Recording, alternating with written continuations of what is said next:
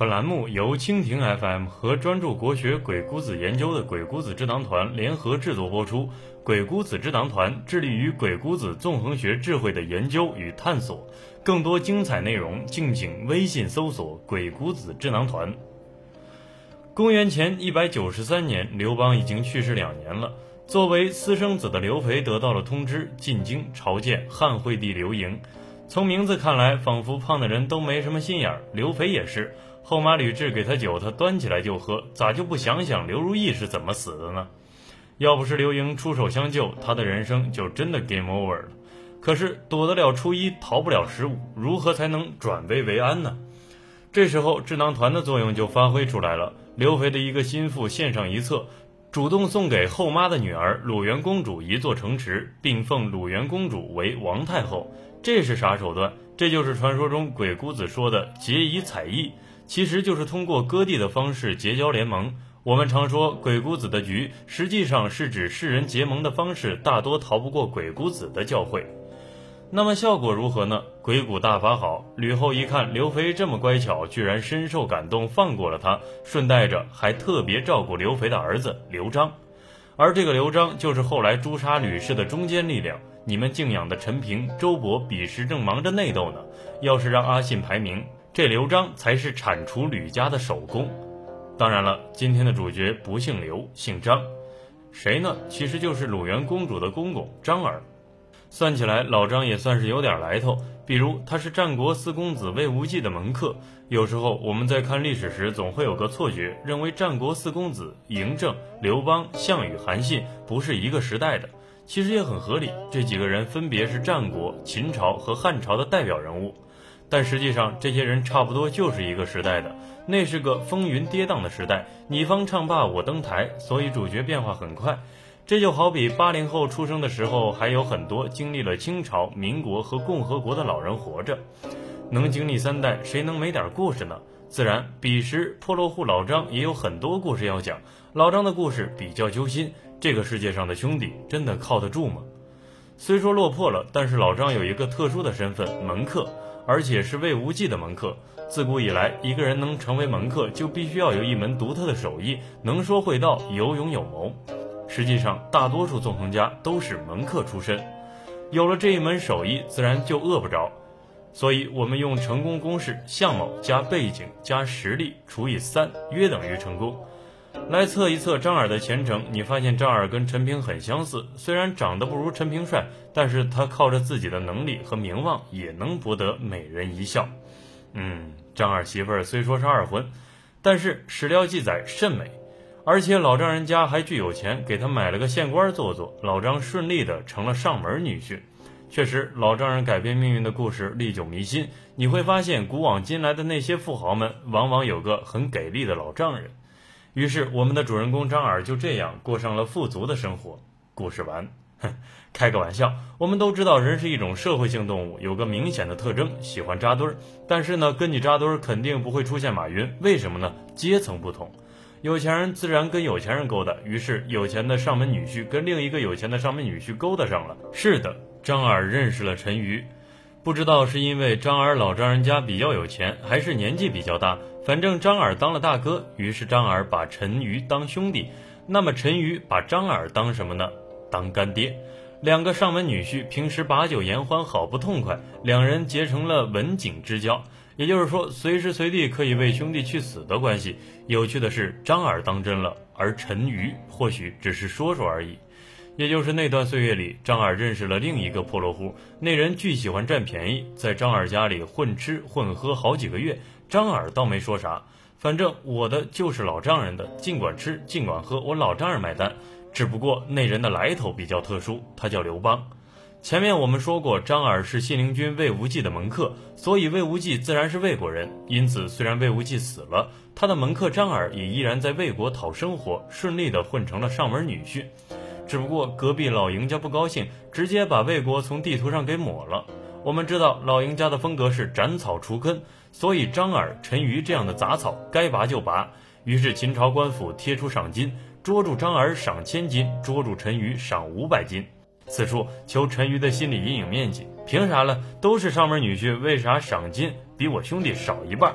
反正不管怎么说，两位上门女婿的好日子是到头了，只好改名换姓，跑外地当保安，负责看城门。不过说实话，少那五百斤确实是有道理的。比如两人当保安时，有个保安队长看张二不顺眼，打了他一顿。陈鱼见兄弟被人欺负，当时就要抄家伙。张二轻轻地踩了他一脚，陈鱼有些不理解了。张二说：“我们现在是没有身份证的人，小不忍则乱大谋。”其实张二还有个心机，他们看城门的同时，也负责汇报悬赏的结果。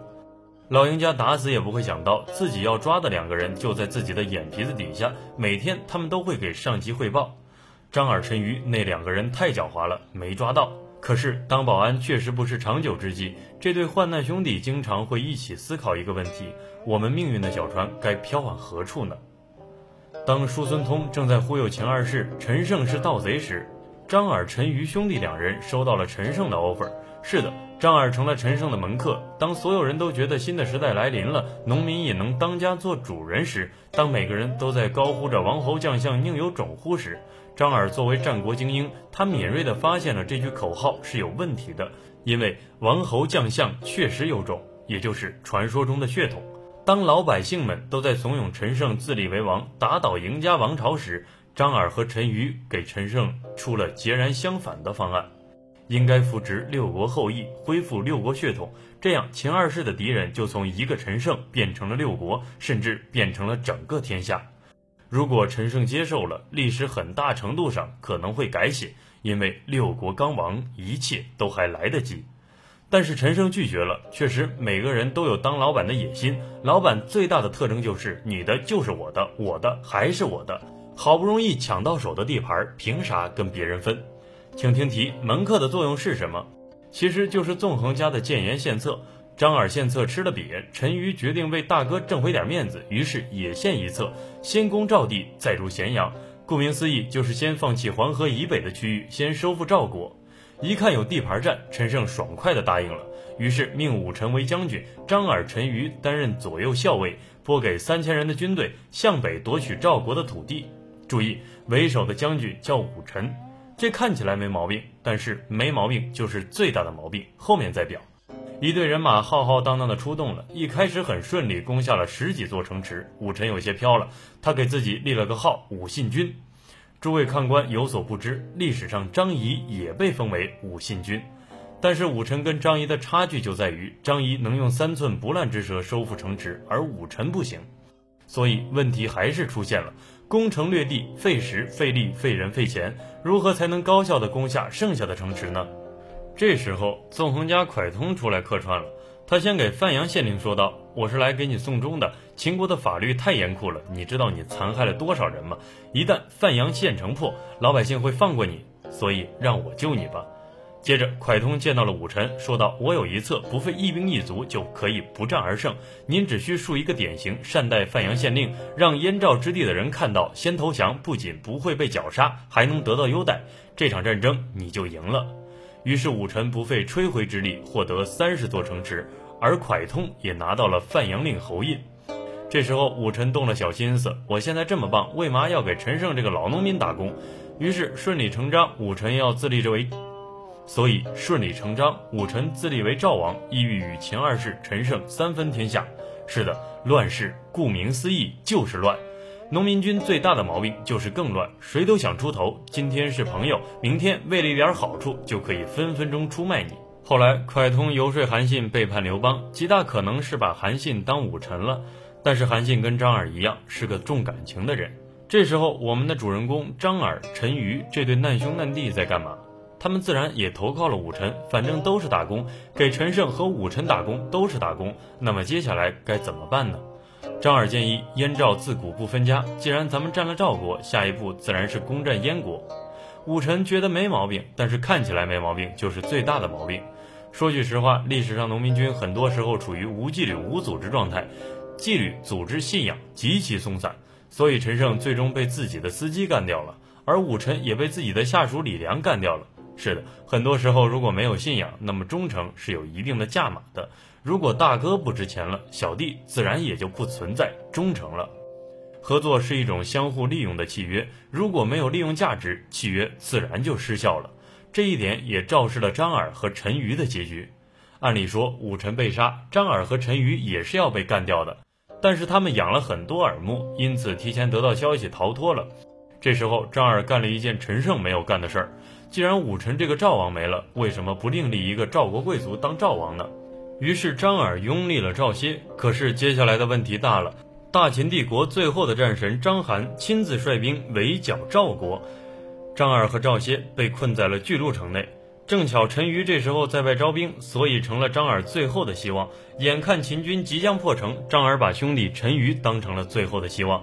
可是让人意想不到的事情发生了，好兄弟陈馀拒不出兵，理由是不想白白送死。碍于兄弟面子，陈馀还是点了五千人马去做做样子。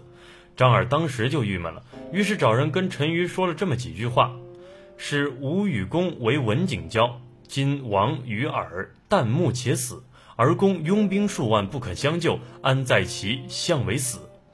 大概是说，我跟你是生死之交，患难兄弟，现在我就快挂了，你明明有能力，却见死不救，你好意思吗？说好的要做不求同年同月同日生，但求同年同月同日死的好兄弟呢？陈馀回道：“你们安心的去吧，我会想你们的，我会为你们报仇的。注意这件事儿没有对错，只有利益点不同。那么张耳战死了吗？理论上他是十死无生的，但答案却是没有，因为另一个超一流的战神驾着七彩祥云出现了。”即便章邯对他也是闻风丧胆，此人名叫项羽。这一场战争就是历史上有名的以少胜多的巨鹿之战。是的，楚霸王项羽破釜沉舟，救了张耳一命。终于，张耳和陈馀又见面了，只是两人再也不是兄弟。张耳叫陈馀陈将军，陈馀却叫张耳常山王，因为张耳被项羽封为常山王。或许是自觉对不住张耳，所以陈馀主动放弃了将印。他本以为张耳会像过去一样尽弃前嫌，却想不到张耳居然真的收下了将印，这让陈馀更加恼怒了。凭啥嘞？他被封王，我只被封侯。我们是兄弟，他是大哥，当好人拿好处，可脏活累活都是让我干，都是上门女婿，他凭啥总是比我优秀？不过这一次，陈馀并不只是埋怨几句作罢，而是暗中集结人马，准备偷袭张耳。大哥，你不仁，休怪我不义。结果是张耳败逃。这次陈馀终于满足了，没有了张耳，他就是燕赵大地最靓的仔，顺带也混个代王当当。不过自古以来福祸相依，陈馀这一下倒是帮了张耳，因为他终于有机会投靠另一个老朋友。这位朋友叫刘邦。人们只知道刘邦这人比较流氓，但其实刘邦是真正做大事的人，因为他知道自己是个没本事的人，所以想要成就事业，就必须要用人才。而张耳是个人才，所以应该珍惜他。公元前二百零五年，秦国灭亡，楚汉相争的序幕正式拉开。刘邦希望赵国能一起结盟进攻项羽。在谈判中，陈馀作为赵国的代表，只有一个条件：杀掉张耳，咱们就结盟。莫非这就是传说中的爱之深，恨之切？刘邦虽然比较流氓，但他并不蠢。于是神奇的一幕出现了，他居然杀了个跟张耳很像的人，骗过了陈馀。更神奇的是，陈馀居然信了。估计陈馀也觉得刘邦是流氓，不可能为了张耳这棵大树放弃赵国这片森林吧。所以陈馀正式发兵帮助刘邦。只是让他郁闷的事情还是发生了。等到刘邦都快定下江山了，陈馀这才发现张耳居然没死，于是气急败坏地背叛了刘邦。自古乱世出英雄，正所谓一物降一物。战神章邯打不过超一流的战神项羽，而项羽却也因为遇到了命中的克星，此人不是超一流，因为他根本不在乎，因为他是兵仙韩信。韩信在蒯通的辅佐下，顺利击破代、赵、燕、齐四国。而攻赵战役开始时，刘邦派出张耳出战，你们兄弟之间也该有一个了断了。公元前二百零四年，张耳在氐水河畔杀死了陈馀，他们兄弟的恩怨情仇结束了，战国乱世也结束了。后来张耳被封为赵王，再后来汉高祖的大女儿鲁元公主嫁给赵王敖做王后，而陈馀则淹没在了历史的河流中。文景之交到生死之敌，张耳与陈馀之间没有对错，只有利益。你被兄弟出卖过吗？你想过为什么兄弟之间会反目成仇吗？司马迁在总结张耳和陈馀这对塑料兄弟情时，说了四个字：势力相交。人心是现实的，所谓兄弟朋友，很多都是为了权势和利害，所以人们为了利益，友谊的小船说翻就翻。我们必须承认，人心在利益面前是脆弱的，再友好的关系也会反目成仇。在现实生活中，谁都知道成功实在不易，都要付出辛劳的汗水。因此，人们从来不想失去将要和已经得到的东西。于是，在友情和利益面前，人们往往会放弃前者。于是，在人生路上，总会发生这么一件事：有一天，我摔了一跤，我原以为你会扶我一把，而你却捅了我一刀。我们必须明白，其实人心本就是善变的，但归根结底是逐利的。就如鬼谷子说的：“相益则亲，相损则疏。”人心其实很现实，朋友之间有了好处就亲近，有了坏处就疏远。因此，这个世界上从来没有永恒的朋友，只有永恒的利益。古人有诗曰：“世称文景交，未必以忠实。君不见昔者，沉鱼与张耳。”本文由鬼谷子智囊团阿信原创，更多精彩国学鬼谷子纵横智慧内容，敬请微信搜索“鬼谷子智囊团”，我们一起纵横捭阖，鬼谷论道。